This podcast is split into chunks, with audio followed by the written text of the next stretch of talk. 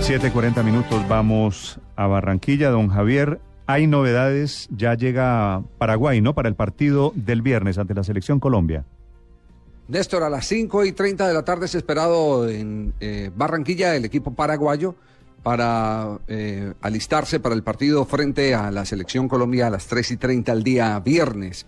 No trae grandes eh, figuras, quiere un equipo más competitivo del campeonato, su técnico Pelosi, y mm, Roque Santa Cruz podría decirse que es la mayor baja de los guaraní que en Barranquilla no han ganado. No han ganado en Barranquilla. Cada que le han derrotado a la selección Colombia, la han derrotado en la capital del país. Entre tanto, Colombia practicará hoy en las horas de la tarde, ya a puerta cerrada, todo el trabajo que tiene que ver con la, lo que llaman la táctica fija, es decir, las jugadas de laboratorio, lo estará realizando el técnico José Peckerman y su grupo de asistentes en la jornada del día de hoy.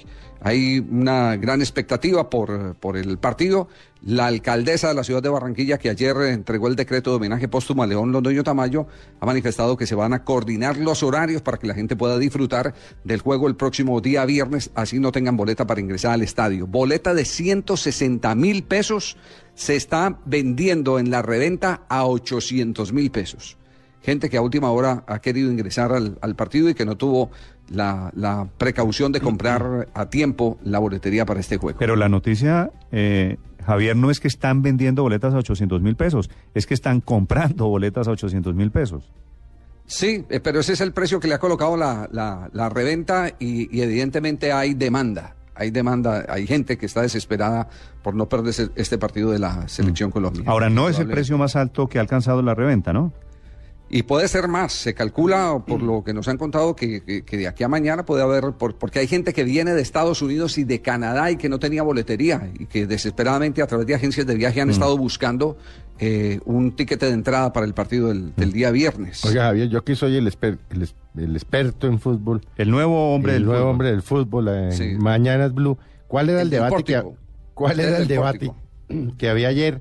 De que habían mostrado la, selección entrenando y que era que se iba a saber la técnica o la táctica o la estrategia.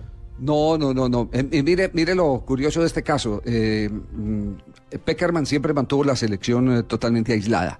En el último partido que se jugó en Barranquilla, que fue el triunfo frente a Uruguay, la alcaldesa se pifió y, dijo que el entrenamiento en el estadio Romelio Martínez era puerta abierta. No se había coordinado así con la federación llegó eh, la gran cantidad de gente a ver el entrenamiento y por seguridad tuvieron que abrir las puertas para que se metiera a la tribuna. Eso se convirtió en una comunión, en una fiesta espectacular que finalmente lo tomaron como cábala los eh, miembros del cuerpo técnico y permitieron ya de aquí en adelante dos entrenamientos como en aquella oportunidad a puerta abierta para que la, prensa, eh, en el primer entrenamiento los hinchas y el segundo la prensa, pudieran apreciar todo lo relacionado con la práctica de selección Colombia. Pero aquí ya hoy, día miércoles, se cierra absolutamente todas las puertas para periodistas, para hinchas. Eh, y no se podrá ver nada del entrenamiento de Colombia. Ahora sí empieza el mm. trabajo táctico. Informada la señora alcaldesa, ¿no? Sí, sí. Ah, muy, muy informada. Esa fue la primera vez y ahora está al lado de la selección Colombia muy, muy acuciosa. Sí, muy pero lo de la alcaldesa es el homenaje a León Londoño, Javier. Ese es el tema, ¿no? Sí, sí, sí. Es el reconocimiento a que don León Londoño trajo a Barranquilla al seleccionado colombiano y es un gesto de gratitud de la ciudad hacia un personaje que ayudó mucho a que este estadio, eh, que se iba a convertir en un elefante blanco, porque este estadio fue eh, hecho para los partidos del Junior, eh, tuviera la utilización que correspondía como gran escenario y esa mano se la dio la selección Colombia. Todo el mundo haciéndole homenajes a León Londoño, reconociendo lo que hizo por el fútbol, menos la gente del fútbol, ¿no? La DIMAYOR y la federación no se enteran que don León Londoño se murió. No, Néstor, el, fin de semana pasado ni, un reconocimiento ni un minuto de silencio no, no tiene sentido. No tiene sentido. Es, más, pensamos que, la FIFA va a ordenar, porque era miembro de su comité ejecutivo, miembro honorario del comité ejecutivo, el que se guarde por lo menos en Barranquilla el próximo día domingo, el, próximo día viernes un, mm. un, minuto de silencio. Pero me pregunto, Bedoya y compañía, ¿cómo es posible que no se hayan dado cuenta, que no se hayan pellizcado? León Londoño murió el sábado, Javier. Sí. La fecha fútbol fue el domingo. Bueno, unos partidos fueron el domingo. Sí, pero el domingo cabía perfectamente. Entre ellos Santa Fe Nacional, que era la oportunidad. Sí. ¿León no era paisa?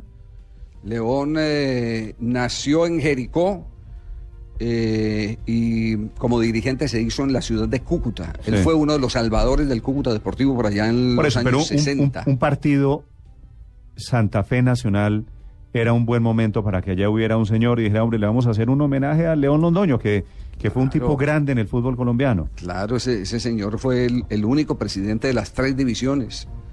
Llegó a ser el zar, zar No se enteraron los señores del fútbol, no se han enterado. si ve a Bedoya, Javier, dígales pues que, que se murió León Londoño. más más eh, Yesurún que tenía la rama profesional encima, que es el que maneja bueno, el campeonato. O o el que sea. Exactamente, sí. Oiga, aquí lo que hay es, el dilema si debe ir Teo o no debe ir Teo. Inclusive están divididos los mismos barranquilleros. Dicen que con el comportamiento actual de Teo Gutiérrez es un riesgo el que vaya al terreno de juego. Y más eh, con un hecho coincidente, que el árbitro del partido va a ser Pesota, el último que lo expulsó en territorio argentino, mm. en un partido de Racing Boca. Bueno, sobre eso sí le voy a pedir, Javier, el análisis a nuestro experto. Felipe Zuleta, ¿debe jugar Colombia con Teo? Teo que sí. ¿Quién es Teo? No, yo creo que sí debe jugar con Teo. Yo creo que vas a saber quién es Teo, pero pues. es un defensa. Teo, Teófilo Gutiérrez es un defensa. Ah, era Teófilo Gutiérrez. Ah, pero es que, ¿cómo juega... a saber que le decían Teo en familia? Que juegue en pues claro Cortulúa. claro, debe jugar, sin lugar a dudas.